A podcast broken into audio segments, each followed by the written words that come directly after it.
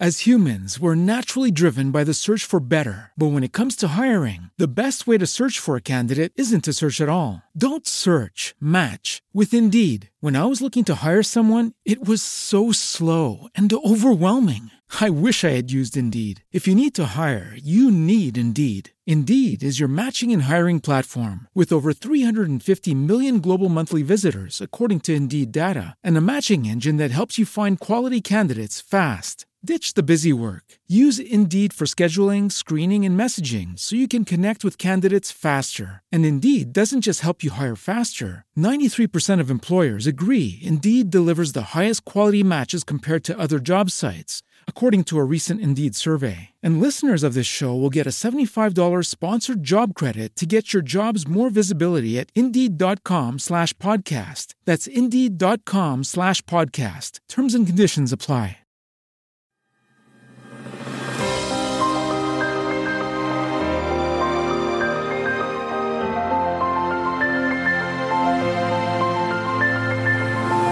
Noosfera el podcast de ciencia de la razón.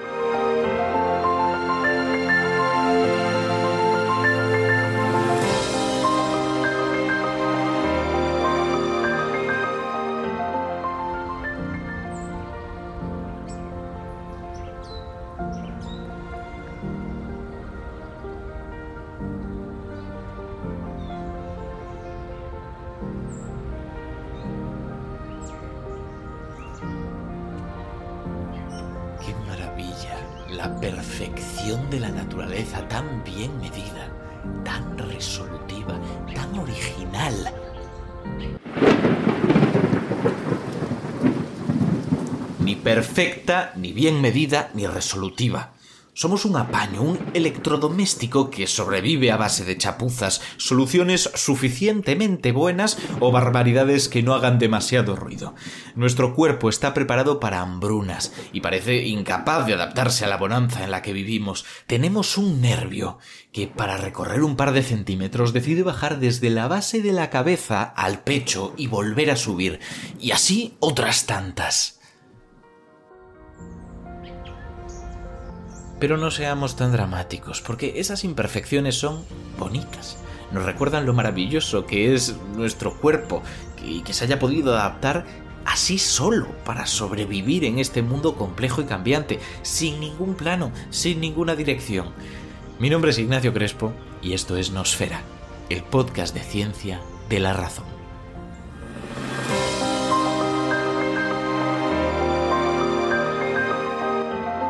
Hablemos por fin de antropología. Y para hablar de antropología y hablar bien, con rigor, con ganas y con pasión, tenemos con nosotros a María Martinón Torres, que es doctorada en medicina y cirugía y especialista en la evolución humana y antropología forense.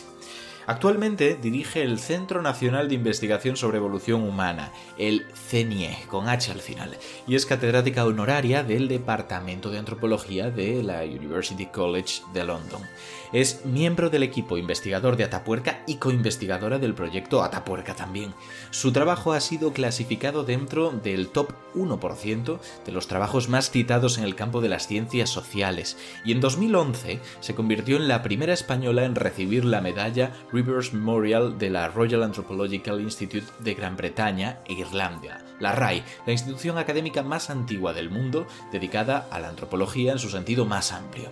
Aparte de todo esto, es de varios libros y hace tan solo tres días publicó el último, el muy, muy recomendable Homo Imperfectus, cuyo contenido adelantaremos un poco durante el programa de hoy. Muchísimas gracias por estar con nosotros, María. Bueno, gracias a, ti y a vosotros por invitarme. Es un placer compartir este rato. Es un placer para nosotros. Además, vamos a hablar de un tema que me gusta y que es que lo digo siempre, pero es imposible abordar todas las disciplinas. Fíjate qué vergüenza que no hayamos hablado de verdad de antropología evolutiva, de antropología en general, en los 100 primeros programas. Bueno, pues sí, pero bueno, estamos a tiempo de remediarlo y hoy, lo arreglaremos, pero estoy completamente de acuerdo y además que es un campo que yo creo que lo veremos hoy, que liga con muchísimas cosas y muchísimos aspectos de, la naturaleza humana y de la civilización actual. Absolutamente. También es verdad que le hemos dejado este lugar especial, el 101, que queda bonito, es como el ah, primero de una nueva era. Me gusta, me gusta este 101, sí. Claro, estoy casi pidiendo perdón por no haberlo hecho antes. Lo que quiero preguntarte es cómo te dedicaste tú a esto, cómo decidiste que este era tu camino, porque nosotros hemos tardado 100 capítulos en descubrirlo.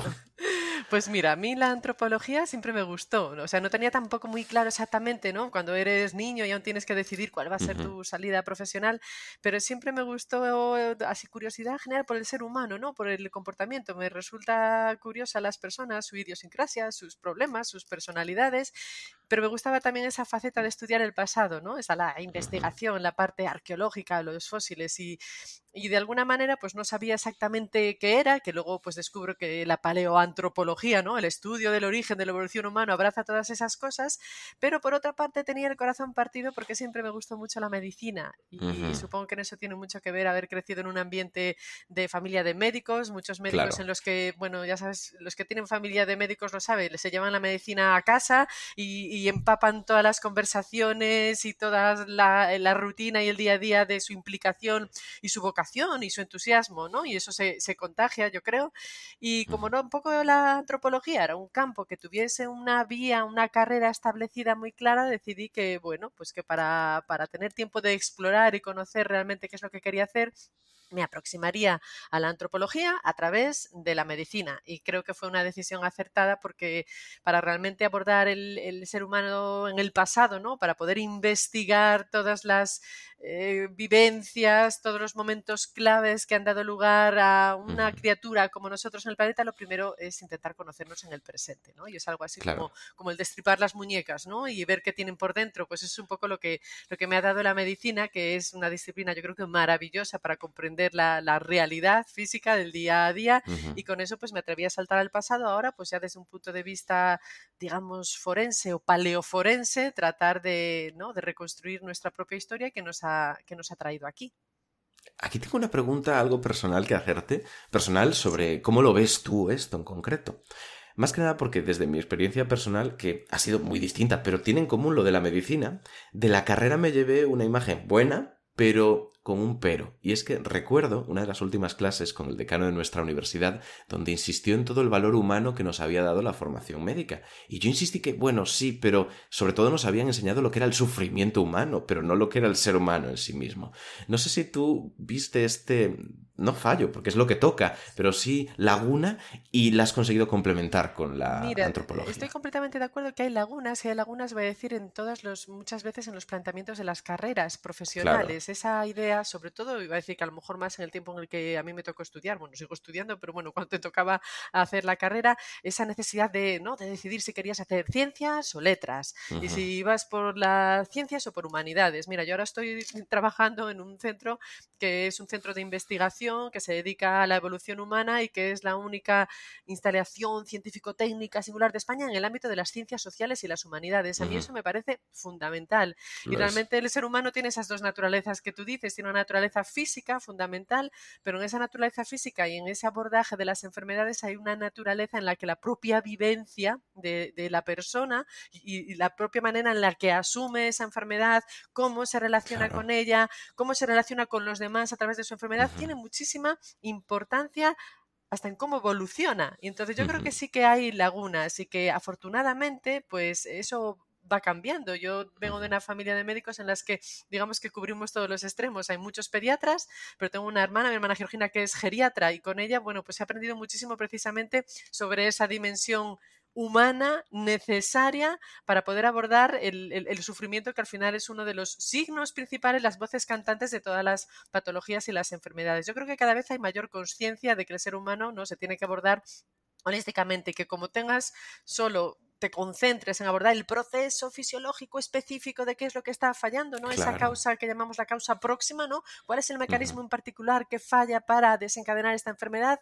Bueno, pues vamos por muy mal camino, porque muchas veces pues eh, habrá recidivas, volveremos a caer en lo mismo porque es la persona, ¿no? No es un enfermo, no son enfermedades, son personas con procesos complejos que además la misma enfermedad puede significar una cosa completamente diferente en una persona en otra. Y estoy completamente de acuerdo acuerdo que esa, esa parte a veces humanística se pierde o no se aborda con la profundidad que se debiera en las carreras científicas. Yo creo que vamos hacia otro cambio, pero es importante recordarlo. Pues me parece un mensaje precioso, así que vamos a hacer una breve pausa y enseguida estamos de vuelta con las preguntas de los oyentes. As humans, we're naturally driven by the search for better. But when it comes to hiring, the best way to search for a candidate isn't to search at all. Don't search, match with Indeed. When I was looking to hire someone, it was so slow and overwhelming. I wish I had used Indeed. If you need to hire, you need Indeed. Indeed is your matching and hiring platform with over 350 million global monthly visitors, according to Indeed data, and a matching engine that helps you find quality candidates fast. Ditch the busy work. Use Indeed for scheduling, screening, and messaging so you can connect with candidates faster. And Indeed doesn't just help you hire faster. 93% of employers agree Indeed delivers the highest quality matches compared to other job sites, according to a recent Indeed survey. And listeners of this show will get a $75 sponsored job credit to get your jobs more visibility at Indeed.com slash podcast. That's Indeed.com slash podcast. Terms and conditions apply. Judy was boring. Hello. Then Judy discovered ChumbaCasino.com. It's my little escape. Now Judy's the life of the party. Oh, baby, mama's bringing home the bacon. Whoa, take it easy, Judy. The Chumba life is for everybody. So go to ChumbaCasino.com and play over 100 casino-style games. Join today and play for free for your chance to redeem some serious prizes. chumba ChumbaCasino.com. No purchase necessary. Void where prohibited by law. 18 plus terms and conditions apply. See website for details. Estamos de vuelta y ya que hemos planteado esta idea de la comunión entre humanidades, ciencias, vamos ahora a poner ejemplos, ejemplos dando respuestas a preguntas que no tienen respuestas sencillas, sino que respuestas complejas, completas. La primera que tenemos por aquí es de Borsch, pero antes de hacerla recordamos a todos nuestros oyentes cómo funciona este programa. Las preguntas nos las dejan de antemano en redes sociales como comentarios de algún post que tenga la almohadilla nosfera y diga, si pudieras preguntarle cualquier cosa a una persona experta en tal tema, ¿qué le preguntarías? Ahí las recogemos, intentamos traer las que podamos y responder las que el tiempo nos deje. Entonces, Borsch nos dice, ¿Hemos cambiado en algo si nos comparamos con un hombre de hace 200.000 años? Pues interesante pregunta, porque si, si, nos despojamos de todo lo externo, todo lo que tenemos por fuera, si nos despojamos de nuestros vestidos, de nuestra moda, que marca tanto una época determinada, si nos despojamos de nuestro pelo, ¿no? Y con todos sus pelajes y su, toda su parte estética, si nos despojamos de la piel, que es uno de esos caracteres que ha cambiado tanto, una piel que probablemente sea mucho más clara de la que se tenía hace 200.000 años, y si nos quedamos con ese esqueleto mundo y lirondo, que es el que habitualmente nos llegaría a los antropólogos y a los arqueólogos, pues es sorprendente ver que apenas habría diferencias entre nosotros y un Homo sapiens de hace 200.000 años. O sea, apenas hay diferencias más que probablemente algo más de gracilidad, ¿no? en nuestro caso, menos robustos quizá en, ese sentido, pero, pero no mucho más. O sea, realmente por dentro, eh, desde luego el esqueleto y nuestro aspecto externo sigue siendo el mismo. Y eso es lo chocante y eso es lo fundamental en la raíz de muchos de los problemas precisamente que estamos teniendo en la actualidad sobre cuestiones de enfermedades y de salud porque nosotros seguimos siendo los mismos, un homínido que sobre todo evolucionó ¿no? y, su anatomía estaba optimizada para una vida al aire libre, para un estilo de un cazador-recolector, con una vida física, vamos a decir, intensa, exigente, y, ahora lo que ha cambiado de una manera exponencial y, radical ha sido nuestro estilo de vida. ¿no? Somos ese cazador-recolector atrapado ahora en una jaula de oro, podemos decir, con un estilo de vida plenamente eh, sedentario, rutinario, mm, estábamos preparados para vivir al aire libre y ahora nos pasamos, pues voy a decir, tres cuartos del día sentados o acostados, como mucho o como poco, y, precisamente cuando estudiamos esas enfermedades que tenemos o las patologías, lo que vemos es que la mayoría de ellas son cuadros que, que se podrían evitar y que, y que dependen de ese desajuste entre nuestra fisiología, entre nuestra anatomía, entre nuestro metabolismo, que estaba muy optimizado para un estilo de vida muy particular, y todo ese ambiente que nosotros hemos creado. Entonces ha habido un cambio muy extenso, muy radical respecto a la adaptación. Pasábamos de ser un homínido adaptado a un ambiente ahora a adaptar el ambiente a nosotros, pero evidentemente no en la dirección siempre más acertada. Y de eso pues tenemos tantísimos cuadros, ¿no? Como patologías relacionadas con ese desajuste, como puede ser la diabetes, la hipertensión, problemas coronarios, problemas musculares, articulares, pues todo ese contraste. ¿Por qué? Porque el ser humano es biología y es cultura. Y, realmente, pues esa cultura, esa tecnología, esa transformación del mundo, somos una de las fuerzas ecológicas eh, de mayor poder, mayor poder de transformación del mundo. E, e, esa cultura ha evolucionado y ha cambiado muchísimo más rápido que nuestra biología. Nuestra biología va más despacio. La evolución, la selección natural tiene otros ritmos y por lo tanto no llega a tiempo, en muchos casos, a ajustarnos a este, a este estilo de vida tan, tan radical. O sea que en el fondo, ¿no? Todos seguimos teniendo dentro ese mm, cazador, recolector, ansiando salir y tener otro tipo de vida, pero lo tenemos muchas veces amordazado. Claro, me parece clave lo que estás comentando desde varias perspectivas, pero una, que es la que quiero subrayar nada más empezar este programa, es que estás resumiendo de qué va a ir todo esto. El hecho de que a veces la evolución sí juega su papel, nos va cambiando, pero no tanto como debería para el ambiente, que cambia mucho más rápido y por lo tanto esos desajustes aparecen, desajustes de los que vamos a estar hablando. Perfecto. Y otra, otra pregunta, un paréntesis, porque la gente ya está escuchando la palabra fisiología. Lo has dicho varias veces y seguro que lo repetiremos muchas.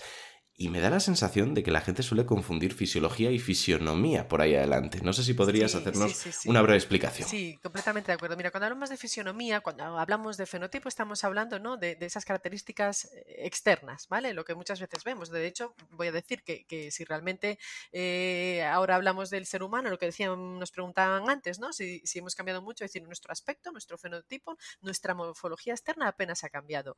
Sin embargo, microscópicamente, si estudiamos todos esos mecanismos, todos esos procesos químicos, todos los procesos de comunicación celular, todos los procesos de metabolismo. Esa es la fisiología, cómo funcionan realmente nuestros sistemas y cómo funcionan realmente nuestros órganos, cómo se comunican los diferentes sistemas, el cerebro, el torrente sanguíneo, la respiración, todo ese ensamblaje, todos esos procesos celulares que hacen funcionar nuestro cuerpo en su interior, eso sería la fisiología. Entonces, eso ha cambiado en, en muchos aspectos radicalmente respecto a especies anteriores. La manera en la que somos capaces de metabolizar, de digerir determinados alimentos, de adaptarnos a vivir en determinadas eh, altitudes, por ejemplo, con presiones de oxígeno diferentes o poder hacerlos en lugares donde hay más o menos radiación ultravioleta. Por ejemplo, todos esos cambios y la manera en la que nuestro cuerpo responde celularmente y químicamente constituyen pues todo este, este ámbito de la fisiología. Cuando unos de esos mecanismos de, de adaptación o de respuesta normal de interacción de nuestro cuerpo con el ambiente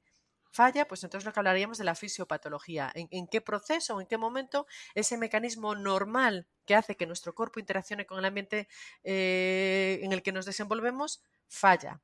Eso sí, eso es lo que muchas veces la medicina se dedica, ¿no? A identificar esa causa próxima, ¿no? ¿Cuál es el proceso específico en el que está fallando algo. Por ejemplo, una enfermedad respiratoria, pues ¿cuál es ese mecanismo fisiopatológico? Pues mira, aquí el virus está eh, alterando la permeabilidad de la membrana, del alveolo y por lo tanto el intercambio de gases no funciona. Vale, esa sería como la explicación específica médica. Otra cosa que es un poco lo que intenta hacer ahora y que me gusta a mí particularmente, que es desde el punto de vista de la medicina, pero también de la evolución, es decir, ¿pero por qué pasa eso? No la causa próxima, sino la evolución ¿Por qué? ¿Por qué somos tan proclives a tener enfermedades infecciosas, por ejemplo? ¿no? Entonces ahí nos salimos un poco más allá del mecanismo fisiopatológico particular que desencadena una enfermedad, entender cuál es el mecanismo por el que todos, de una manera global, ¿no? la especie entera, no cada individuo, somos vulnerables o no a determinadas enfermedades. Y yo creo que es ahí donde la evolución puede complementar lo que consideraríamos la medicina clásica. Ya vemos ahí la comunión, yo creo que ha quedado muy claro. Y lo que quiero preguntarte, por lo tanto, es si te da la sensación de que poco a poco se ha ido dando a conocer más esta disciplina. Porque yo recuerdo que en los seis años de carrera jamás me la nombraron. Yo la descubrí en el último año gracias a un libro que cayó en mis manos, que era precisamente de medicina evolutiva, y lo devoré, me encantó. Y a partir de ahí empecé a leer cosas que me apasionaron. Entre otras, por ejemplo, la evolución de la tuberculosis, que me pareció siempre muy curioso cómo se fue relacionando con la dinámica de poblaciones ¿Cómo fue en tu caso? ¿Has visto ese cambio? Pues eh, me, ha pasado como a ti. Realmente es un campo y es una disciplina, toda la de la medicina evolutiva y la medicina, o que también se llama medicina darwiniana, aunque Darwin de medicina quiso saber poco. Y es curioso que, que, bueno, porque ya sabes que su padre quería que se dedicara a la medicina. Yo creo que ahí creó un rechazo, de manera que es curioso que en la obra de Darwin no se hace ninguna mención a las enfermedades. ¿eh? Es una cosa la sangre le generaba rechazo, sí. sí, sí, yo creo que es, curioso, ¿no? Mm. Que toda la obra de Darwin realmente no hay, no hay ninguna mención realmente al, papel de las enfermedades, que yo creo que tienen tanto que aportar precisamente sobre, la, sobre el tema de la evolución.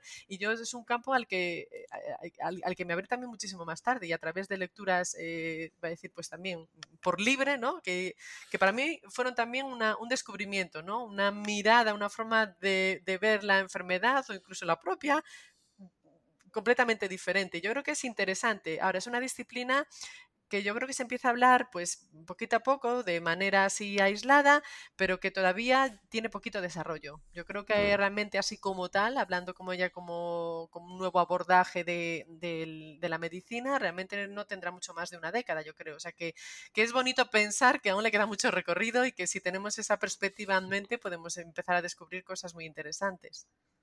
Pues tengamos esa perspectiva. Vamos, de hecho, a dividirla. En esta primera mitad del programa insistiremos más en cómo funciona la evolución, porque creo que hay muchos malentendidos que estaría bien que resolviéramos. Y luego, en la segunda mitad, hablaremos de casos más concretos, más específicos. ¿Por qué digo lo de los malentendidos? No sé si es tu opinión, pero a mí me da la sensación de que hay dos grandes corpus teóricos muy mal interpretados popularmente de la ciencia. Uno es la física cuántica, que siempre que se nombra, se nombra muy raramente. Y luego la evolución. Y no, sé si es tu perspectiva, pero como con las preguntas nos lo vas a ir poder contando y explicando, podemos lanzarnos directamente a ellas. Porque tenemos aquí una que dice lo siguiente: Seguimos evolucionando. Hay sociedades en las que sí y otras en las que no. Nos la hace HZTV. Pues mira, sí. Seguimos evolucionando. Aunque es verdad, y lo plantea mucha gente, y con razón, si, si, con el desarrollo de nuestra tecnología, nos hemos, digamos, parapetado ¿no? detrás de la protección que nos da la medicina, que nos dan mm. las casas, que nos da la calefacción, estamos como más protegidos de determinados factores que probablemente en otros tiempos en el pasado eran las causas fundamentales ¿no? de peligro y de lucha por la supervivencia. Entonces, seguimos evolucionando, pero sí que es verdad que la evolución es un proceso de, de, ritmos diferentes según el ambiente en el que se desarrollen. A veces hay malos entendidos con el significado de evolución. ¿vale? Es una palabra que todos cuando hablamos de evolución pensamos en positivo, ¿no? como si hubiera una dirección. Una evolución nos va a llevar a un estado mejor, superior y en realidad, cuando Darwin habla de evolución, lo que está hablando primero es de que la naturaleza cambia. Y evolución se refiere a ese cambio. Y eso es precioso, la idea de que la naturaleza es dinámica, que no es estática, ¿no? Que parece que lo vemos sin ningún problema cuando hablamos de especies animales o de plantas, que aparecen variedades nuevas y, y lo reconocemos, pero eso también ha sucedido con los humanos. Hay humanos que tienen gran variabilidad y una variabilidad que en un momento determinado, si las circunstancias, el ambiente en el que se desenvuelve cambia, algunos de esos humanos, porque son diferentes, pueden tener unas ventajas respecto a los que tienen características distintas que pueden hacer que estos primeros pues mm, estén mejor adaptados y se reproduzcan más. Si se reproducen más, esa variedad de humano acabará siendo mayoritaria en un contexto determinado. Entonces, seguimos evolucionando, sí, pero sobre todo la evolución a veces es más marcado, aparecen nuevas especies o, cambios más obvios cuando se produce un cambio drástico. Realmente las crisis son los momentos clásicos en los que encontramos más cambios porque ahí no es la naturaleza, se tiene que abrir camino, ¿no? Cuando hay un cambio importante, por ejemplo, una crisis climática que hace que se reduzca drásticamente pues lo que era tu alimento habitual, ¿no? Para una especie como eran los australopithecus, que básicamente eran más eh, herbívoros y solo comían, pues si realmente se reduce la masa verde, ahí tienes un momento crítico en el que aquellos que son capaces de alimentarse de otra cosa, además de esas plantas que en ese momento se reducen, bueno, pues van a tener más posibilidad de reproducirse y por lo tanto traspasar sus genes a las siguientes generaciones y los otros pues irán a lo mejor en descenso. ¿Qué pasa? Darwin hablaba de la evolución que significa cambio, pero además, y eso es lo fundamental, nos dio el concepto del mecanismo por el que se producía ese cambio, que es la selección natural. Entonces la selección natural es como ese filtro. No va en una dirección o en otra, simplemente es decir, en este momento determinado hay algunos seres vivos que tienen unas características que les va a permitir adaptarse mejor a esa circunstancia que otros. En este momento seguimos evolucionando, pero la mayoría de estos cambios que están evolucionando, voy a decir que son cambios microscópicos, ¿vale? O son cambios que van mucho más lentos, por eso nos, nos, es difícil verlo. Es muy fácil contar la evolución a tiempo retrospectivo, ¿no? Cuando ya ha pasado, porque la evolución tiene unos tiempos muy lentos, ¿no? Estamos hablando de que son cambios genéticos que se tienen que pasar a las siguientes generaciones. Entonces, eso necesita, necesita mucha pausa porque somos mm. seres longevos que necesitamos reproducirnos para pasar esas mismas mutaciones. No le pasa eso a las bacterias que tienen unos recambios tan rápidos, por eso estamos teniendo los problemas que tenemos, porque ya se reproducen eh, y en cuestión de horas ya muchísimas generaciones y muchas nuevas mutaciones. Nosotros no, nosotros no mutamos tan rápido ni nos reproducimos tan rápido, ni siquiera los roedores. Lo que estamos viendo, sin embargo, es que muchos de esos cambios que, estamos teniendo ahora, por ejemplo, eh, son sobre todo microscópicos y de cosas que a lo mejor no vemos tanto, no esperemos ahora que evolucionemos como es en las películas ¿no? de ciencia ficción, a que nos cambie el tamaño de la cabeza o que perdemos dedos de una manera drástica, no, probablemente son a nivel... Esto lo dicen las películas de ciencia ficción y por desgracia muchos titulares malos de Sí, exactamente, bueno, y además lo del cerebro, madre mía, de eso podemos hablar también, ¿no? Esas grandes cabezas y perdemos partes del cuerpo que ya no usamos, cosas así. No, donde sí que estamos viendo que ha habido, por ejemplo, muchos cambios y lo estamos viendo en la actualidad, por ejemplo, es relacionado con el sistema inmune. Ahí estamos teniendo, y lo vemos, la sociedad cada vez tiene más cuadros, por ejemplo, de, problemas de inmunidad, problemas autoinmunes y alergias. Eso quiere decir que nuestro propio sistema inmune está reaccionando, se está ajustando a ambientes nuevos. Eso sería un ejemplo. Otros ejemplos recientes, por ejemplo, que hay de evolución o de cambio, eh, uno muy clásico es el color de la piel el color de la piel, que ha sido fundamental en etapas tempranas, ¿no? Podemos imaginar que, los primeros Homo sapiens han tenido una piel oscura con una melanina mayor que les protege de la radiación solar, que allí puede ser directa y puede ser muy, muy dañina y, necesitan protegerse de esa radiación solar. Sin embargo, en el momento en que nuestra especie empieza a esparcirse por otros lugares del planeta, ha empezado a haber muchas veces y de manera repetidas mutaciones que han contribuido a la despigmentación de nuestra piel. ¿Pero esa despigmentación creemos que solo sucede una vez? No. Hay muchos estudios genéticos que te están señalando muchísimos episodios recientes de hace 10.000 años, de hace 4.000 años, de hace 3.000 años, en los que se vuelven a dar mutaciones que aclaran esa piel. Entonces esto está sucediendo ahora, relacionado con esas dispersiones, relacionado con el lugar donde vivos, incluso relacionado con la dieta. Por ejemplo, cuando empezamos a adoptar un, estilo de vida más sedentario, agrícola, con el consumo de cereales, bueno, pues ahí lo que estamos viendo es que son dietas muy cómodas, ¿no? Porque tenemos al lado, pues, un alimento que, nos viene bien, ¿no? Los cereales, y que, pero que realmente son muy pobres, por ejemplo, en vitamina D. Y esa vitamina D se forma gracias a la radiación ultravioleta, por lo que una piel, además, muy oscura, disminuye la absorción de la radiación ultravioleta y, por lo tanto, producimos menos vitamina D, etcétera, etcétera. Entonces, esa mutación, por ejemplo, el color de la piel, sigue sucediendo, ¿no? Entonces, eso es otro ejemplo que a lo mejor es menos obvio, ¿no? Que no nos damos cuenta, pero sucediendo y sucedió hace poco. O, por ejemplo, tenemos eh, poblaciones que están, por ejemplo, adaptadas a vivir a altas altitudes, ¿no? Tenemos esas poblaciones en el Tíbet que son capaces de vivir, pues, a más de 4.000 metros de, altura y, y, lo hacen con unas mutaciones que son recientes, incluso algunas heredadas de nuestra hibridación con los denisovanos, por ejemplo. Entonces, hay muchísimos aspectos en los que se está mutando. Y, algunas de las de las quizá más, más claras o más clásicas también podemos hablar, por ejemplo, de, la intolerancia a la lactosa. ¿no? Esto es un tema también yo creo que muy interesante desde el punto de vista evolutivo. Si hoy hablamos de la, intolerancia, de la intolerancia a la lactosa en nuestro ámbito general, parece que los raros ¿no? son los intolerantes a la lactosa. ¿no? Diríamos, ¿ves? El que tiene el problema es él, el que tiene una patología, el que tiene un problema es la persona que no puede tolerar la lactosa, pero resulta que la tolerancia a la lactosa, la capacidad que tenemos eh, muchos de nosotros de poder digerir la leche, es una rareza en el ámbito de los mamíferos. ¿Por qué? Porque lo habitual es que un mamífero, una vez se hace adulto, ya no pueda seguir digiriendo la leche porque la enzima, la lactasa, que es necesaria para poder extraer ¿no? los azúcares de la leche, se inactiva. ¿no? Ya supone que entras en otro nivel de alimentación y los mamíferos ya de adultos no se alimentan de leche.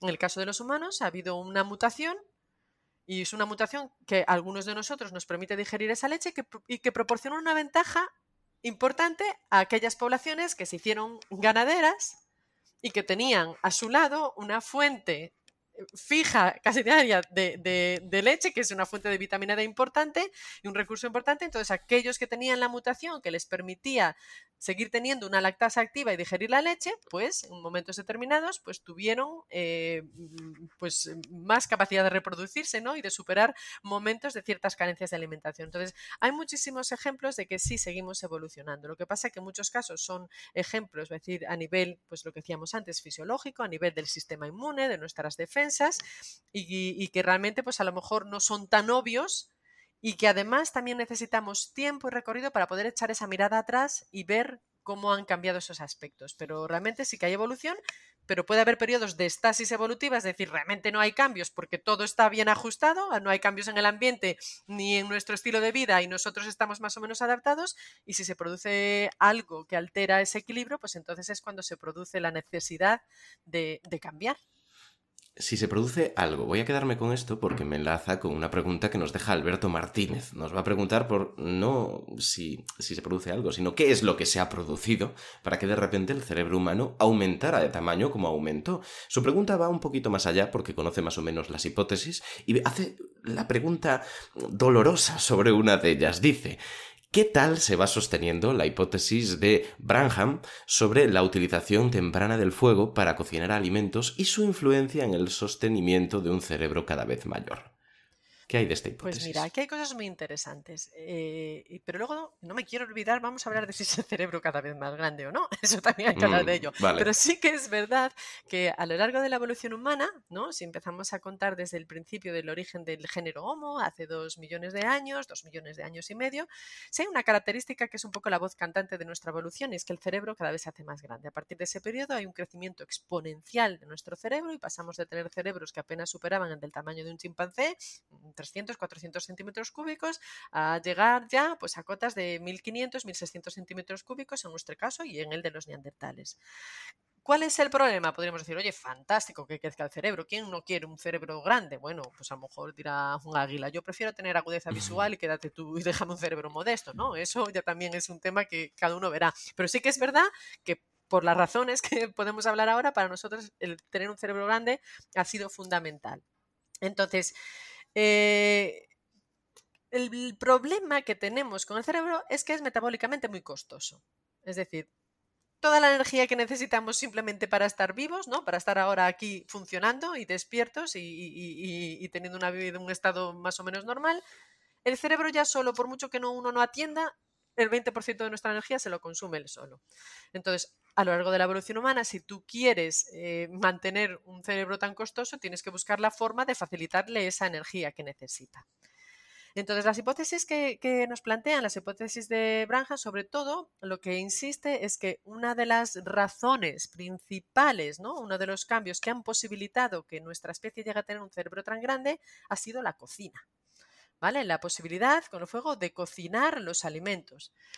Y, en muchos aspectos tiene razón. ¿Por qué? Porque cocinar, evidentemente, los alimentos facilita la masticación, facilita la deglución, facilita la digestión de ciertos alimentos, eh, mejora la extracción a veces de, los hidratos de carbono, de las proteínas y los lípidos que están contenidos en alguno de ellos. Tiene capacidad detoxificadora, desnaturaliza algunas toxinas, por lo tanto hay cosas que no se podrían comer crudas si las cocinamos, si las podemos comer y un largo etcétera. Entonces, eso sí que facilita que realmente tengamos mayor facilidad para extraer productos calóricos importantes y necesarios para el crecimiento de nuestro cerebro. Y yo creo que eso sí que es fundamental, que cocinar de alguna manera, él dice, cocinar nos hizo humanos, yo creo que desde luego ha contribuido en gran parte a las necesidades calóricas que tenemos, que al final, bueno, vivir es eso, ¿no? Esos equilibrios entre nuestros sistemas, las necesidades que tenemos y lo que nosotros somos capaces de conseguir para mantener esos sistemas, en este caso, ese cerebro. Entonces, yo creo que sí, que es eh, fundamental porque ha posibilitado una mayor eficiencia el, hecho de cocinar en la obtención de esos recursos. Ahora sí, la cocina es en mi opinión, cuenta parte, pero no lo cuenta todo, porque sobre todo la cocina, el, descubrimiento de la cocina, voy a decir más que el descubrimiento de la cocina, el del descubrimiento del, control del uso del fuego, es posterior a ese momento en el que empieza a creer nuestro cerebro. ¿vale? Las evidencias que tenemos más antiguas de control del fuego, no del uso esporádico porque se haya creado un fuego natural por una tormenta y un incendio y tú lo uses controlarlo, que tú sepas cómo se hace, cómo se crea, realmente esas evidencias no tenemos evidencias hasta hace 200, 300 mil años. O sea que algo tuvo que suceder antes que nos posibilitara aportar todas las calorías necesarias para que el cerebro empezara a crecer tanto a lo largo de nuestro linaje. Y eso ocurrió, como dijimos, pues hace unos dos millones de años. Entonces, en ese sentido, realmente creo que puede haber sido incluso eh, más crucial que la cocina el cambio en la dieta. Y en ese cambio de la dieta entraríamos en el tema de la inclusión de la carne y de las proteínas y las grasas de origen animal en nuestra dieta. Y eso sí ocurrió en torno a hace unos dos millones de años, dos millones de años y medio. ¿Por qué es importante este cambio? Este, importante, este cambio porque eh, la proteína de origen animal es mucho más fácil de digerir que los alimentos eh, estrictamente vegetales. Si, nos ponemos en el extremo de un animal que se alimenta exclusivamente de plantas, ¿no? y estamos hablando incluso, ah, las estrategias intestinales son diferentes. Estamos hablando de que eh, los animales rumiantes, por ejemplo, necesitan intestinos grandísimos para poder fermentar esas plantas, para extraer las calorías necesarias de esas plantas, incluso tienen varios estómagos para volver a, regurgitar la comida, seguir masticando. ¿Qué pasa? Desde el momento en el que somos capaces de digerir eh, proteínas de origen animal, nuestro organismo puede reducir ese intestino que es otro de los sistemas más caros que tiene nuestro cuerpo. Si tú reduces el gasto metabólico de mantener un tracto intestinal tan grande que ya no lo necesitamos, podemos hacer pues una reinversión de, ese dinero, ¿no? De lo que nos costaba mantener el intestino a que tengamos un cerebro más grande. Entonces, en ese sentido, pues yo diría que, sí, que la cocina ha sido importante, pero ya estaríamos hablando de etapas mucho más tardías, en, ya de, nuestra evolución, pero que quizá el paso fundamental que ha posibilitado eh, mantener, ¿no? invertir en, un cerebro tan grande ha sido el cambio en la dieta que nos permite aumentar nuestro menú. Aumentar ese menú nos ha permitido asentarnos en muchos más territorios, nos ha permitido probablemente salir de África, ¿no? porque nuestro menú tiene patas y entonces también nosotros nos movemos detrás de él y de alguna manera hemos ganado flexibilidad, ¿no? nos podemos sentar a comer en más restaurantes diferentes, ¿no? estamos menos restringidos. Y yo creo que ese es el momento clave principal a nivel de dieta para, para poder evolucionar un cerebro tan grande. Has comentado que hay otra cuestión, y es si realmente el cerebro ha aumentado tanto como decimos o no. Yo creo que esto es importante, pero si te parece, lo hablamos a la vuelta de publicidad. Enseguida volvemos. As humans, we're naturally driven by the search for better. But when it comes to hiring, the best way to search for a candidate isn't to search at all. Don't search, match with Indeed. When I was looking to hire someone, it was so slow and overwhelming. I wish I had used Indeed. If you need to hire, you need Indeed. Indeed is your matching and hiring platform with over 350 million global monthly visitors, according to Indeed data, and a matching engine that helps you find quality candidates fast. Ditch the busy work. Use Indeed for scheduling, screening, and messaging so you can connect with candidates faster. And Indeed doesn't just help you hire faster. 93% of employers agree Indeed delivers the highest quality matches compared to other job sites, according to a recent Indeed survey. And listeners of this show will get a $75 sponsored job credit to get your jobs more visibility at Indeed.com slash podcast. That's Indeed.com slash podcast. Terms and conditions apply. Lucky Land Casino asking people what's the weirdest place you've gotten lucky? Lucky? In line at the deli, I guess? Aha, in my dentist's office. More than once, actually. Do I have to say? Yes, you do. In the car before my kids' PTA meeting. Really? Yes. Excuse me, what's the weirdest place you've gotten lucky? I never win and tell. Well, there you have it. You can get lucky anywhere playing at LuckyLandSlots.com. Play for free right now. Are you feeling lucky? No purchase necessary. Void where prohibited by law. 18 plus. Terms and conditions apply. See website for details. Estamos de vuelta y antes de lanzarnos a las chapuzas, que hablaremos de esas chapuzas médicas que han ocurrido con nuestro cuerpo durante la evolución, creo que es importante que hablemos de esto que me ha parecido súper interesante. Pues mira, es que es curioso, ¿no? Porque siempre decimos, mira, lo del cerebro, maravilloso, el cerebro sigue creciendo. El cerebro creció sustancialmente, ya lo hemos dicho, ¿no? Y ha alcanzado las, enormes cotas en nuestra especie en los neandertales. Y alguien me dirá, entonces, si el cerebro sigue creciendo, y yo a decir, pues siento dar la mala noticia, pero no el cerebro no sigue creciendo y de hecho hay varios estudios que determinan que se ha reducido. y se ha reducido, probablemente marcado ya en el Holoceno. Podemos decir que a partir de hace unos 10.000 años empieza a haber una reducción de nuestro tamaño cerebral. Yo sé que esto es algo que a todos nos asusta un poco, ¿no? Dice, ¿quiere decir que, eso, que somos menos inteligentes? Bueno, a ver, habrá de todo, ¿no? Pero sí que es verdad que hablábamos antes de que el cerebro es un, órgano muy, muy costoso y que ahora eh, realmente el cerebro eh, ha pasado de ser el cerebro, voy a decir, y la inteligencia, ¿no? que de alguna manera reside en las funciones de ese cerebro, ha pasado de ser una característica del individuo a ser una característica de la sociedad, ¿no? Y realmente ahora nuestra civilización se descansa mucho, es decir, en memorias externas, ¿no? Yo digo a la gente, ¿cuál es la última vez que has memorizado un teléfono, por ejemplo, ¿no? Nos descansamos en memorias externas y nos descansamos en un cerebro colectivo, de manera que es posible que de alguna manera se pueda reducir ese cerebro y hacer cierto ahorro metabólico porque ya nos descansamos en un conocimiento compartido. ¿no? Desde, que aparece la cultura escrita, desde que tenemos ahora, debo decir, el espacio virtual y las redes, ya no necesitamos saber de todo, ya no necesitamos volver a aprender de cero muchas cosas. Estamos utilizando, decir, tecnología que no sabemos cómo se hace ni realmente cómo funciona por dentro. ¿no? Nos descansamos en ese conocimiento y en ese cerebro colectivo, lo que a lo mejor individualmente si nos permite ser un poco más tontos, por decirlo de alguna manera. Entonces, eso de una manera es inquietante. Pero por otra parte, también se, ha visto que quizá esa reducción del cerebro pueda ser parte de lo que se ha llamado un proceso de autodomesticación en nuestra especie. Ese proceso de autodomesticación pues hablaría de una serie de características eh, que han sucedido en nuestra especie que nos ha convertido un poco en una versión mm, domesticada de nosotros mismos. Si, por ejemplo, comparamos a un perro con un lobo, veremos que físicamente ha habido también una disminución de su capacidad craneal, ¿no? de su cerebro, en el caso del perro respecto al lobo, se reduce su hocico, se reduce el tamaño de los dientes y se convierte de alguna manera ¿no? en una versión juguetona, ¿no? más pacífica, más aniñada de su versión salvaje.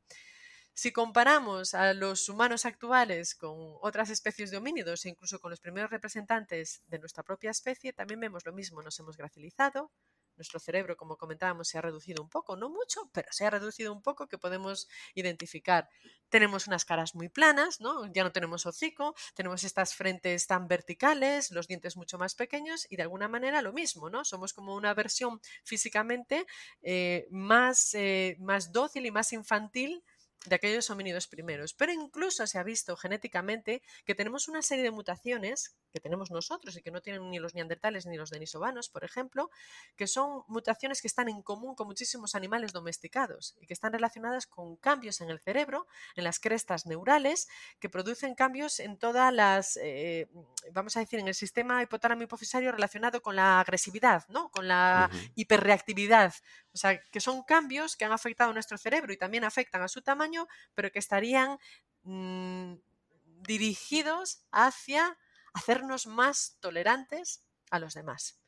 Cosas que son importantes, sobre todo en una especie pues, que tiene tantísimo éxito demográfico, en la que somos muchos, cada vez más, vivimos todos muy próximos. O sea que ese cerebro sí ha crecido, pero ya no creo que crezca más. Eso también nos enlaza un poco a aquellas preguntas que decíamos, ¿no? De la ciencia ficción. ¿Tendremos enormes cabezas? No, ya no hace falta. Y de hecho también lo vemos con los, con los ordenadores. No necesitamos ordenadores más grandes. El, tema a veces está en la sofisticación de ese cableado interior. O sea que, que realmente ese cerebro crece, consume mucho, pero en cuestión de tamaño probablemente ya no crezca más. Pero también es la eficiencia lo que tenemos que mirar. Exactamente, exactamente. Aquí tenemos una pregunta de Marisa Castiñeira que iba muy en la línea de lo que acabas de contar. Decía, ¿en el, rostro dónde hay más variabilidad en las distintas especies humanas? Esa es la primera, que tal vez sobreviva y podemos recuperarla ahora. La segunda es, ¿qué papel tiene la socialización en esto y en la evolución humana en general? Que parte ya lo has comentado, pero yo creo que se puede aún extraer un poquito de jugo de este combo de preguntas. Sí, sí, pues es muy interesante porque precisamente nosotros, el, el rostro humano es lo que se llama un rostro neoténico. ¿Qué quiere decir neoténico? O sea, eso lo vemos muy bien, por ejemplo, si comparamos, si, si los oyentes tienen en la cabeza el, el, el, la, un chimpancé infantil y un chimpancé adulto. Si vemos el chimpancé infantil, es que se parece mucho a los niños humanos, ¿no? Son también frentes muy verticales, no tienen el hocico, no tienen el morro proyectado que encontramos, mm, generalmente este morro simiesco que encontramos en la mayoría de los primates. Pero eso sí, cuando se hace adulto, cambia completamente, se le empieza a proyectar la cara y tiene esas caras tan masivas y tan grandes eh, y tan prognáticas que tienen los primates. Si nos miramos a nosotros los humanos, no solo a los niños, sino a los adultos, es como si nuestra cara se hubiera quedado atrapada en etapas anteriores, ¿no? Como si hubiera quedado arrestado ese crecimiento. Nosotros somos, si nos comparamos con cualquier otro homínido, somos el homínido sin cara. Tenemos nariz, eso sí, es curioso, una nariz que, que protuye como no protuye ningún otro homínido, bueno, casi en los neandertales, pero realmente no tenemos cara. Toda la zona de las mejillas es una zona deprimida, vertical, nuestras frentes son muy verticales. Entonces, en ese aspecto, ese retraso, ¿no? Esa interrupción de ese desarrollo físico es como si no llegara a culminar la cara del adulto está muy relacionado ¿no? pues con lo que hablábamos antes también del proceso de, de autodomesticación. En nosotros tenemos, los adultos seguimos teniendo de alguna manera una cara todavía un poco de, niño, que es más fácil que provoque en el otro cierta empatía, cierta protección o, o que desde, desde, luego reduzca ¿no? esa reactividad, esa agresividad o esa alerta que tendríamos hacia la cara de un adulto que nos pudiera resultar más agresivo. Entonces, eso es otro de los factores, mm, se cree, que podrían haber favorecido ¿no? Eh, la socialización nuestro aspecto físicamente más infantil, quizá encuadrado dentro de esa autodomesticación, y que favorece por relaciones humanas más tolerantes y menos agresivas, necesarias sobre todo para grupos que vivimos pues, eh, tan próximos en civilizaciones, en ciudades, y que necesitamos pues, tener eh, nuestro nivel de reactividad un poquito con el umbral, el umbral un mm. poquito más alto. Mensaje importante en los momentos que vivimos. Exactamente. Pues vamos a hablar ahora de esas chapuzas. Ahora sí, aunque no quede demasiado programa, vamos a aprovechar lo que queda y vamos a comentar lo que la gente está esperando, porque yo sé que a la gente le gustan estas cosas, que es de ese tipo de personas que va a ver la típica competición de aviones y espera que el avión se estrelle. No, no, no, quiere ver las acrobacias solamente. Entonces, para abrir, tenemos la pregunta de Sergio Flor, que es uno de los fijos del programa, y nos dice, ¿en qué formas de enfermedades han contribuido, en qué forma las enfermedades han contribuido a la evolución? Y añade a continuación, imagino que ayudaron a seleccionar a los más resistentes, pero ¿hay otros mecanismos? Pues mira, es decir, es una eh, pregunta compleja, porque sí que es verdad que, claro, que las enfermedades de alguna manera se han contribuido como una de las formas posibles de esos filtros, ¿no? Que hablábamos antes de la selección natural. Si vienen unas enfermedades, pueden ser muchas veces, pues sí, una causa externa, algo que sucede y que, y que va a conseguir que, que una población o parte de esa población desaparezca incluso. Ahí ya no tendríamos ni evolución, hay extinción, ¿no? Si hay un cambio importante o, por ejemplo, hay una plaga, que la podemos ver con los, animales, con las plantas o con los humanos, a lo mejor una gran infección en un grupo determinado puede provocar ahí una siega eh, importantísima, ¿no? Entonces ahí sí que realmente pues eh, las enfermedades funcionarían un poco como parte de ese filtro, de esa selección natural que provoca un cambio en la variabilidad o la aparición de formas nuevas mejor adaptadas. Pero lo interesante es que la enfermedad también nos aporta muchísima información en otros sentidos. Curiosamente, cuando vemos enfermedad, eh, estamos viendo supervivencia. ¿Vale? O sea, eh, lo curioso es que si tú miras el mundo animal, salvaje, no hay enfermedad. No hay enfermedad porque muchas veces esas causas son directamente muerte. No hay compatibilidad entre enfermedad y vida. ¿Vale? Sin embargo, en el caso de los humanos, las enfermedades aparecen y las enfermedades nos están hablando de algo diferente. ¿Por qué? Porque realmente cuando hablamos de evolución, no siempre las enfermedades son solo ciega, sino que nos están hablando precisamente de los intentos de nuestro cuerpo por adaptarse y por ajustarse a determinados cambios. A la selección natural no le importa nuestra salud. A la selección natural no le importa nuestro bienestar. A la selección natural no le importa que los humanos seamos felices, por mucho que a nosotros nos importe. A la selección natural es un filtro impasible que afecta a toda la naturaleza por igual, no solo a los humanos, también a las plantas, a los animales, a los virus y a las bacterias, donde lo único que primará será favorecer la reproducción. ¿Y qué significa entonces cuando vemos las enfermedades? Pues que hay muchos cuadros que si no afectan a nuestra reproducción van a estar ahí y la selección natural no los considera de su diana de actuación y se mantienen. Por ejemplo, pues todos los cuadros que están asociados a la longevidad o el cáncer, que es uno de los grandes problemas que tenemos en la actualidad, que pasa en su mayoría los cánceres ya afectan al periodo reproductivo cuando entre comillas podemos decir que el ser humano ya ha cumplido su misión de reproducirse. Por lo tanto, por muy dolorosos y tremendos que sean, por mucha morbidad, por mucho sufrimiento, por muchos costes en su tratamiento que genera en la sociedad, la selección natural no es asunto suyo, porque realmente no va a influir en el éxito demográfico reproductivo de esa especie. Entonces ahí realmente las enfermedades nos están contando otra historia. Ahí no están siendo eliminados, porque realmente se quedan ahí colgando un poco como consecuencia de otras cosas que así a la selección natural en nuestro caso le interesó, entre comillas, podemos decir, como si no hay intención, pero bueno, le ha, parecido o ha, favorecido porque favorece nuestra supervivencia, que es la longevidad. ¿no? Entonces la longevidad ha traído asociadas muchísimos cuadros.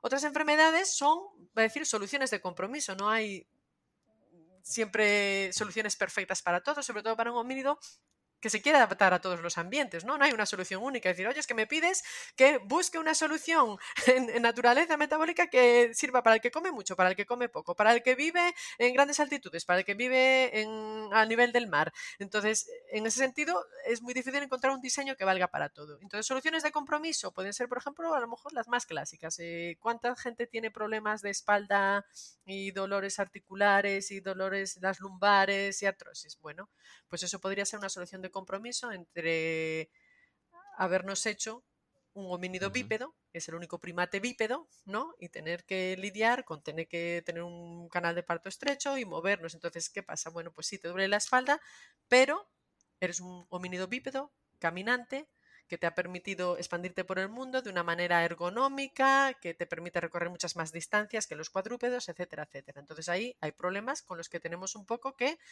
pues aguantar, ¿no? Aguantar porque es, eh, es, un equilibrio. Entonces, lo que puede suceder también a nivel de la evolución, la selección natural, es que lo que estamos encontrando es que hay un mismo gen o una misma circunstancia puede ser negativa en un aspecto o en un sistema, pero que compensa en otro. Y aquí nos toca sufrir dolores de espalda, pero gracias a eso nos podemos mover sobre dos piernas, que ha sido una de las ventajas principales que realmente han marcado pues una manera completamente diferente de vivir para, nuestro, para el ser humano. Y eso es lo que pasa con la información y con las enfermedades, que nos están realmente hablando de, momentos de, ajustes y, y, de luchas o de determinados genes que pues a lo mejor en un momento determinado no tenían ninguna importancia y sin embargo ahora en la, en la actualidad, cuando hemos cambiado de ambiente, pues supone un problema. Por ejemplo, estamos eh, hablando de que nuestro sistema metabólico, sobre todo, eh, se ha especializado en mecanismos de ahorro energético, ¿no? Estamos diseñados a enfrentarnos a posibles periodos de hambruna, que probablemente será el principal problema en el Pleistoceno, ¿no? Comer y tener alimento, entonces buscamos maneras de extraer energía de todo, eh, de, ahorrar energía, de crear lípidos, y resulta que ahora mantenemos esos mismos mecanismos de ahorro energético, pero en un ambiente de sobreabundancia, ¿no? entonces eso nos crea un montón de problemas relacionados con la obesidad, con problemas coronarios y cardiovasculares. ¿Por qué? Porque nuestro metabolismo ha estado durante millones de años forjado para acumular energía por si acaso, porque en el Pleistoceno los recursos no eran predecibles. ¿Y ahora qué pasa? Que nos encontramos que seguimos con esos mismos mecanismos, somos el mismo homínido anhelante de azúcar y de grasas y de glucosa y de todo, pero en un ambiente en el que ahora resulta que es todo lo contrario, el exceso, sobre ese alimento. Entonces, de ahí esa lucha. Entonces, yo creo que las enfermedades sí han funcionado como filtro, pero a veces nos están contando todo lo contrario. Nos están contando la historia de la necesidad de ajuste del ser vivo a un ambiente cambiante. Esto respondería a la pregunta de Jorge González, por ejemplo, que nos preguntaba si existen datos históricos sobre la evolución e incidencia de trastornos alimentarios en general. Pues sí, es muy interesante. Claro, no tenemos datos específicos ¿no? de trastornos alimentarios a nivel histórico y preciso, y es verdad que hay que tener en cuenta que cuando hablamos de trastornos alimentarios estamos hablando de un abanico enorme, enorme de, cuadros que pueden ser pues genéticos, metabólicos, conductuales, ¿no? Caben muchísimas Y que tanto por exceso como por, defecto. Por exceso y por defecto, pero sí es curioso que realmente nuestra relación, la relación de los seres humanos con la comida es muy particular, porque más allá de lo que podíamos imaginar que pudiera ser en el pasado, ¿no? que era una cuestión de supervivencia nutricional, realmente la comida para nosotros tiene ahora ya también un componente social importantísimo, tiene un componente ya de influencia sobre todo de consecuencia nuestro físico que también tiene una implicación social importantísima también, entonces ahí ya son factores sociales, psicológicos y que es curioso porque somos un homínido que se podría decir que nuestra estrategia intestinal, ¿no? la manera en la que somos capaces de digerir prácticamente de todo nos haría lo más cercano a lo que se llamaría un comedor universal.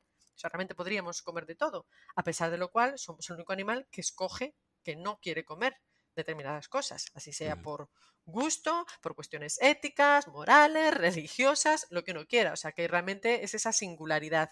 Pero esa relación con la comida, sí. Tenemos hoy en día muchísimos problemas de, relación con la comida porque realmente lo que ha primado a nivel evolutivo y en nuestro metabolismo eran aquellos mecanismos que nos protegían de las hambrunas. Sin embargo, no tenemos realmente mecanismos. La selección natural probablemente no ha necesitado trabajar en mecanismos que en el Pleistoceno nos protegieran de la obesidad, porque eso no era una realidad, porque la posibilidad realmente de, ser obeso en el Pleistoceno realmente serán muy bajas. Entonces, en ese sentido, estamos un poquito más cojos, ¿no? Para poder enfrentarnos a, ese tipo de, circunstancias.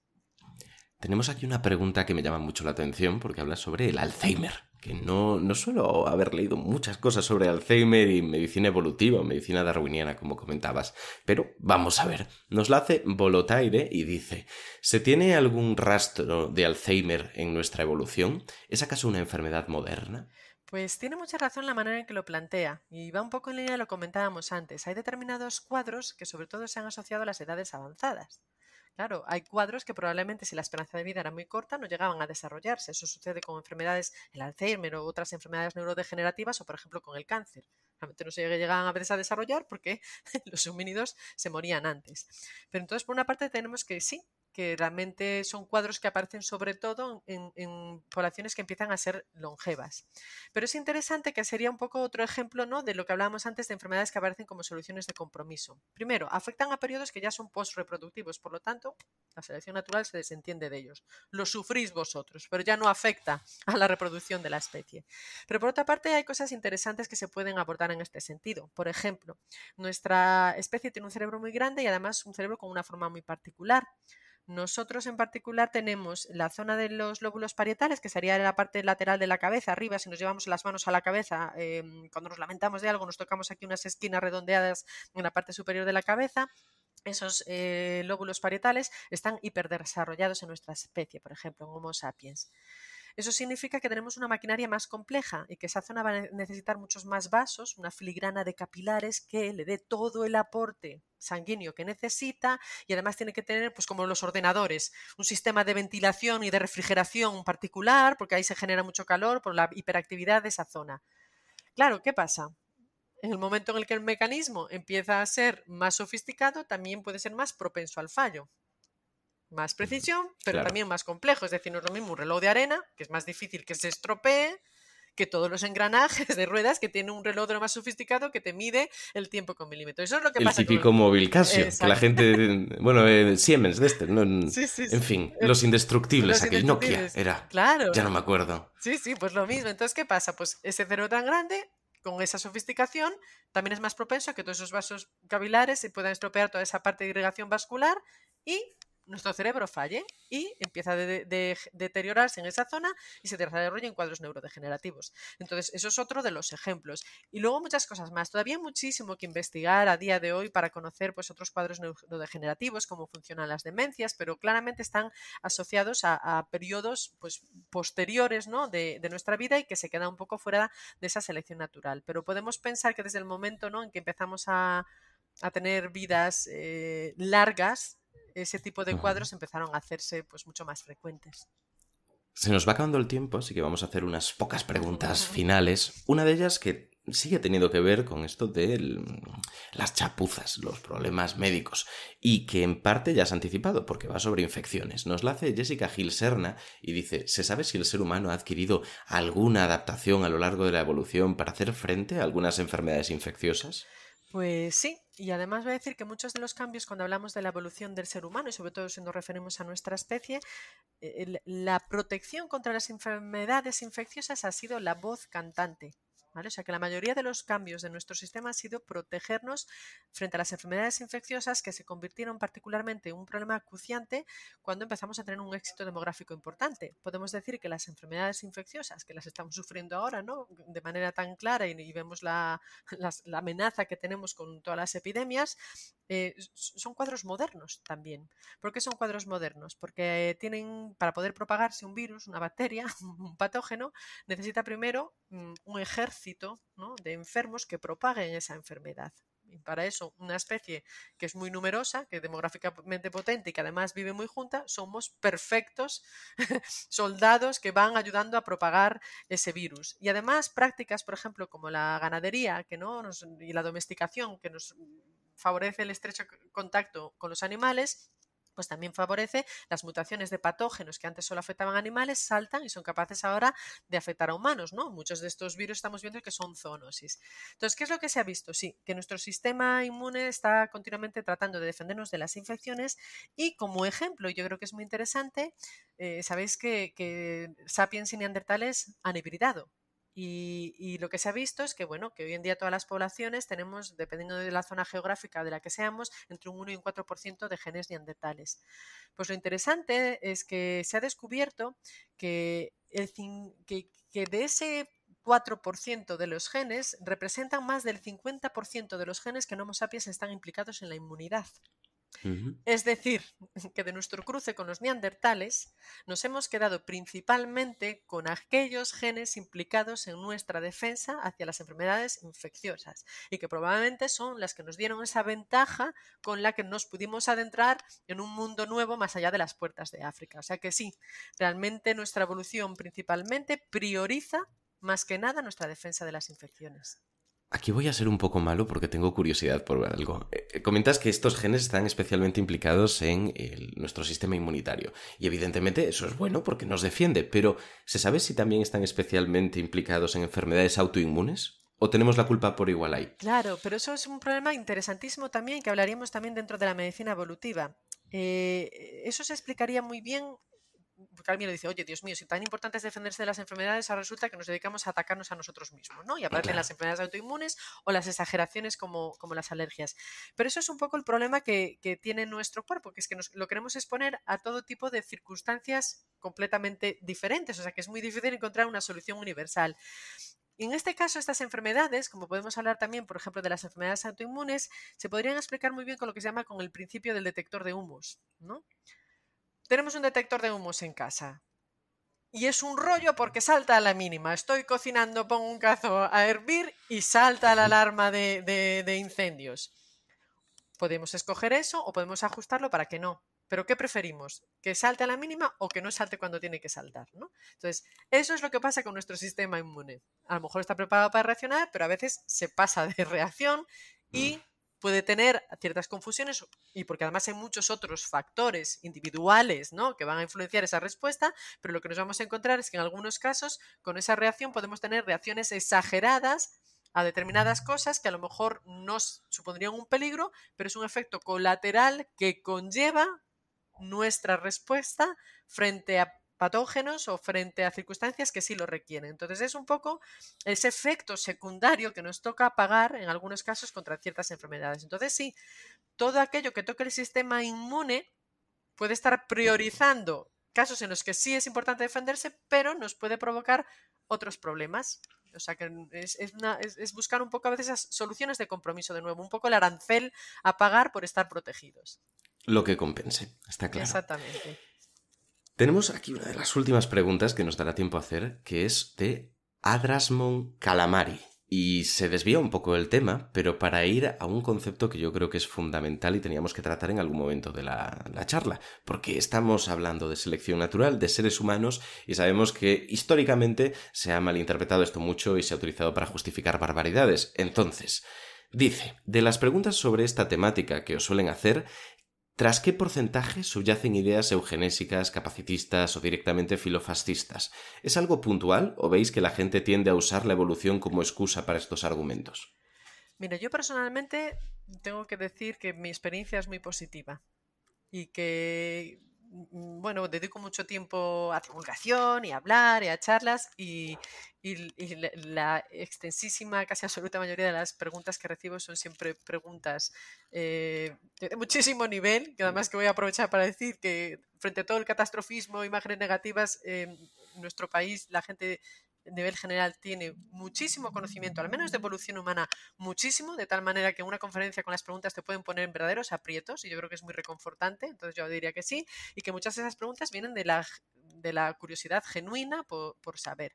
Pero sí que es verdad que a lo largo de la historia, lamentablemente, muchas veces el estudio eh, de, de, la evolución humana y de la antropología en particular, ¿no? la caracterización de los humanos, se ha utilizado de una manera inadecuada y pues hablabais también de, de, la eugenesia, ¿no? De la idea de que realmente eh, podemos tratar de seleccionar a los humanos, ¿no? De, de, distinguir que hay humanos que por sus genes son superiores y otros son inferiores y por lo tanto eso incluso llevó a movimientos políticos ¿no? en los que se restringían los derechos de reproducción de determinados eh, humanos que se consideraba que genéticamente eran menos aptos, ¿no? eso es un, un, problema tremendo, pero sobre todo yo voy a decir que a lo mejor una de las cosas en las que todavía, quizá no, no con mala intención, a veces es por ignorancia o porque se ha arrastrado un poco el concepto en el que se ha mantenido ese, esa no comprensión de, de, los conceptos de la antropología física, por ejemplo, es en el tema de las razas y el racismo, ¿no? Entonces, ahí, por ejemplo, ¿no? En nuestro ánimo, que todo surgió pues con Linneo queriendo caracterizar la variabilidad, ¿no? De los humanos,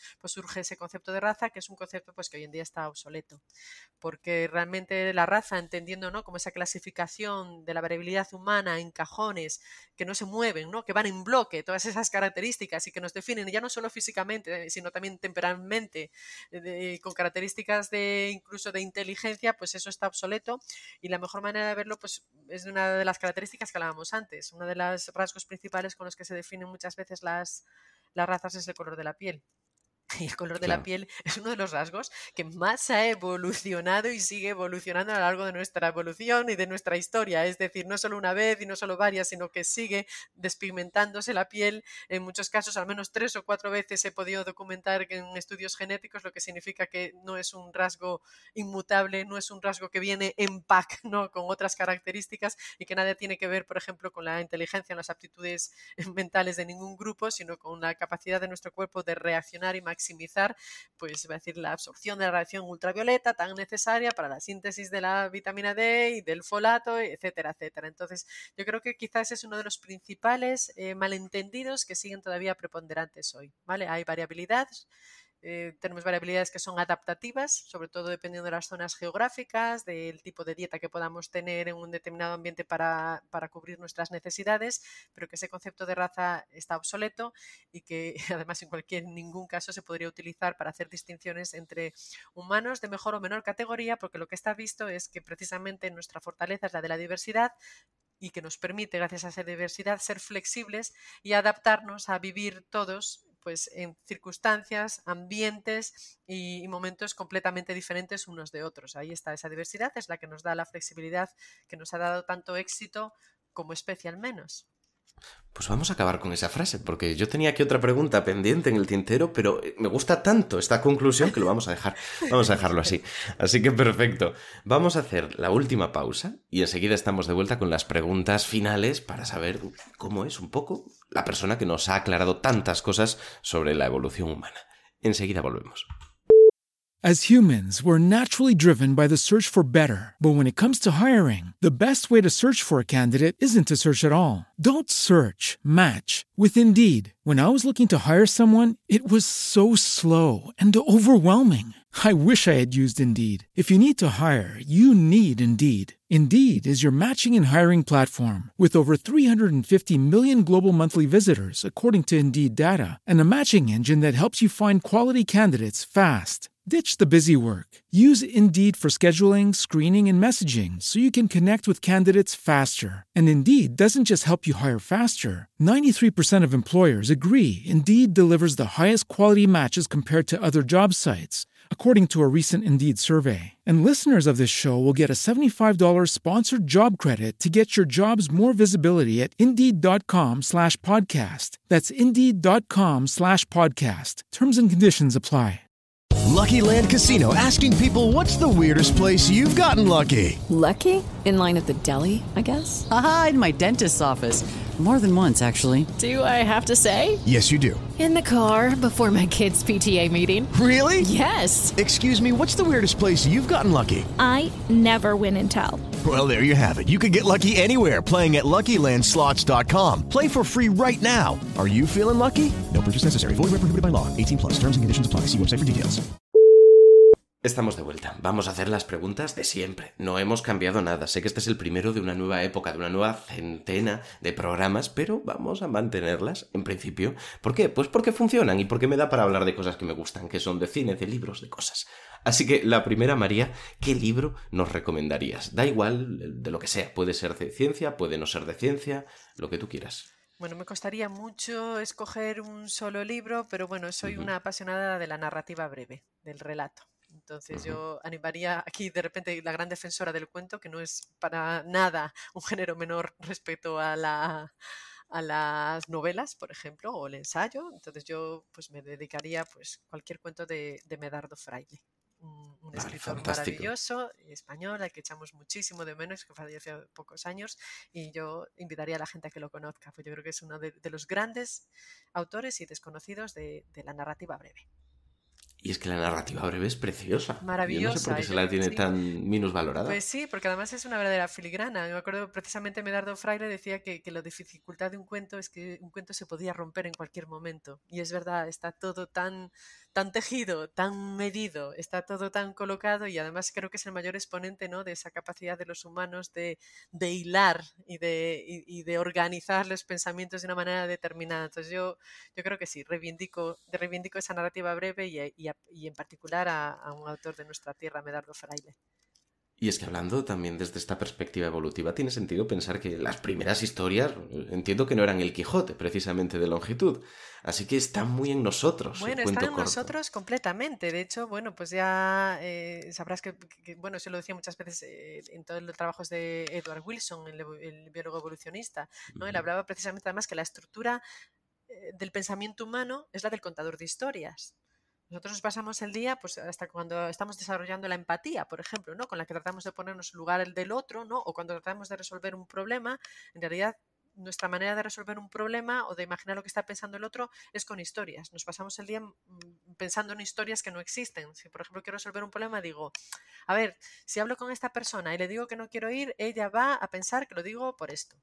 Si no voy y no la aviso, entonces va. Entonces ahí cada uno estamos como creando varias avenidas diferentes de historias hipotéticas que no existen, existen en nuestra cabeza, pero nos inventamos realidades a través de esas realidades y de su secuencia completa, incluyendo las consecuencias y las conclusiones, nuestra mente trabaja. O sea que el pensamiento humano en realidad es contador de historias. O sea que yo creo que sí, que está en nuestra naturaleza y que habría que cultivarlo. Incluso cuando queremos entender lo que pensamos nosotros mismos, a veces lo encorsetamos dentro de las estructuras de un relato. Claro, Tenga sentido, necesitamos lógica, o sea, necesitamos, y bueno, el pensamiento científico también es lo mismo, buscamos ¿no? explicaciones lógicas de las evidencias que tenemos. Entonces yo creo que esa naturaleza de, contar historias, sí, y luego, por supuesto, lo que comentas, la vertiente de que contar historias ha sido fundamental, ¿no? Otro tema en el que el fuego ha sido un elemento revelador en nuestra historia es la de la socialización y el contar historias alrededor del fuego. Pues fíjate, contar historias se pueden contar de muchas formas, se pueden contar escritas y se pueden contar en películas, por ejemplo. Así que, ¿qué película nos recomendarías? Pues mira, entonces ahí voy a decir una película que también tiene un libro, entonces no sé incluso si recomendar el libro primero pero tengo que decir que es una de esas pocas veces que la película mm, se mantiene, ¿vale? Que no se muere con el libro porque es difícil y que sería Fahrenheit 451.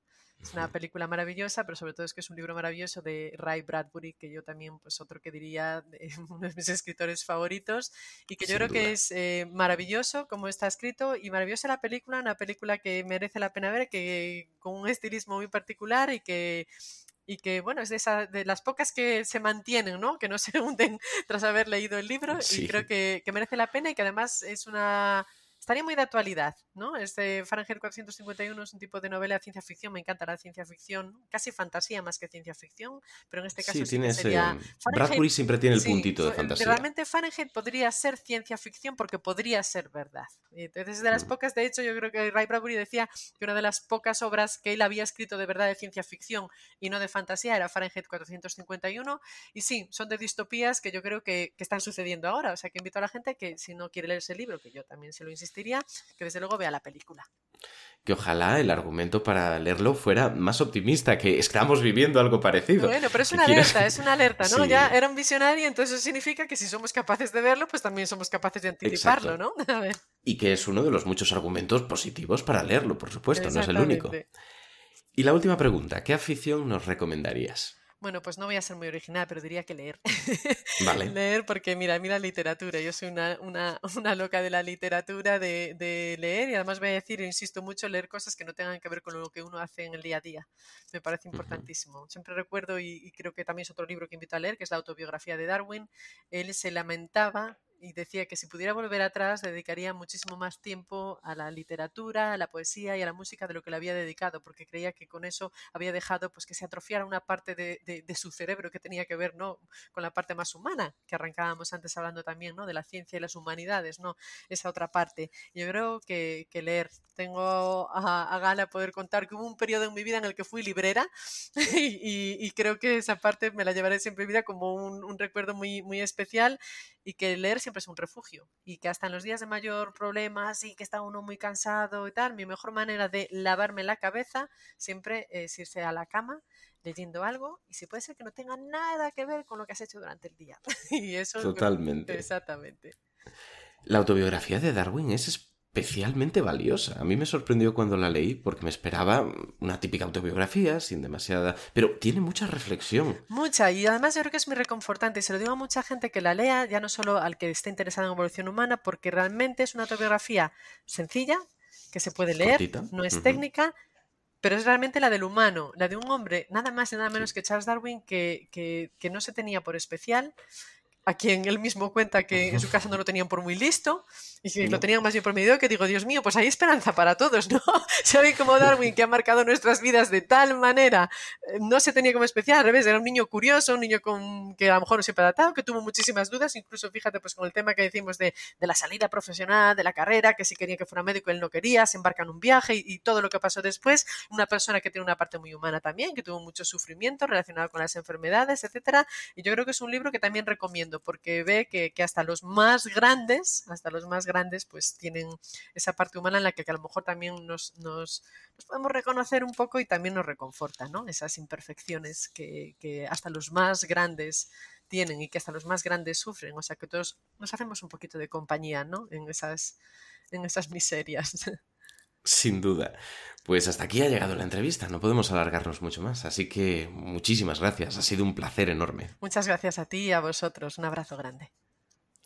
Y hasta aquí llegamos, ahora lo que queda es una conclusión que me la han dejado votando, es muy fácil, porque aquí estamos hablando de chapuzas que en realidad no lo son, que solo tenemos que entender cómo ocurren, por qué ocurren y sobre todo qué es lo que ganamos de lo que aparentemente parece una pérdida, porque si está ahí suele ser por algo, no es por capricho. Y lo más importante, hemos entendido lo complejo que es todo lo relacionado con la evolución.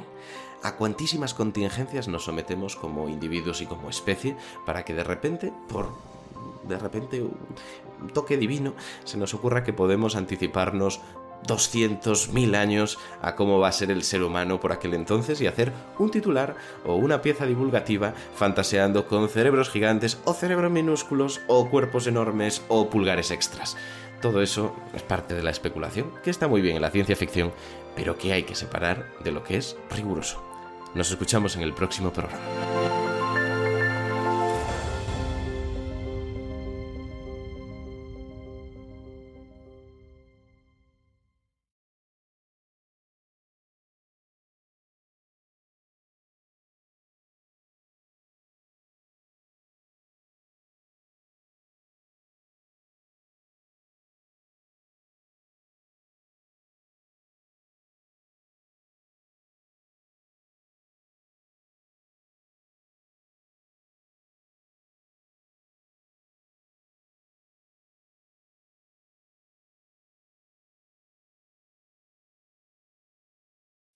As humans, we're naturally driven by the search for better. But when it comes to hiring, the best way to search for a candidate isn't to search at all. Don't search, match with Indeed. When I was looking to hire someone, it was so slow and overwhelming.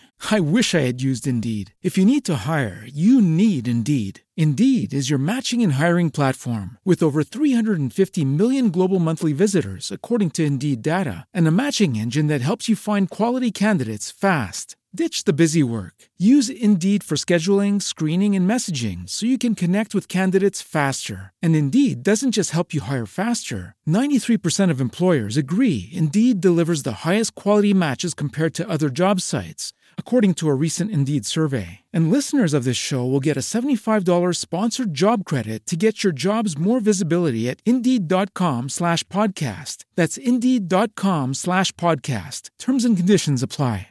Judy was boring. Hello. Then Judy discovered ChumbaCasino.com. It's my little escape. Now Judy's the life of the party. Oh, baby, Mama's bringing home the bacon. Whoa, take it easy, Judy. The Chumba life is for everybody. So go to ChumbaCasino.com and play over 100 casino style games. Join today and play for free for your chance to redeem some serious prizes. chumba ChumbaCasino.com. No purchase necessary. Void where prohibited by law. 18 plus terms and conditions apply. See website for details.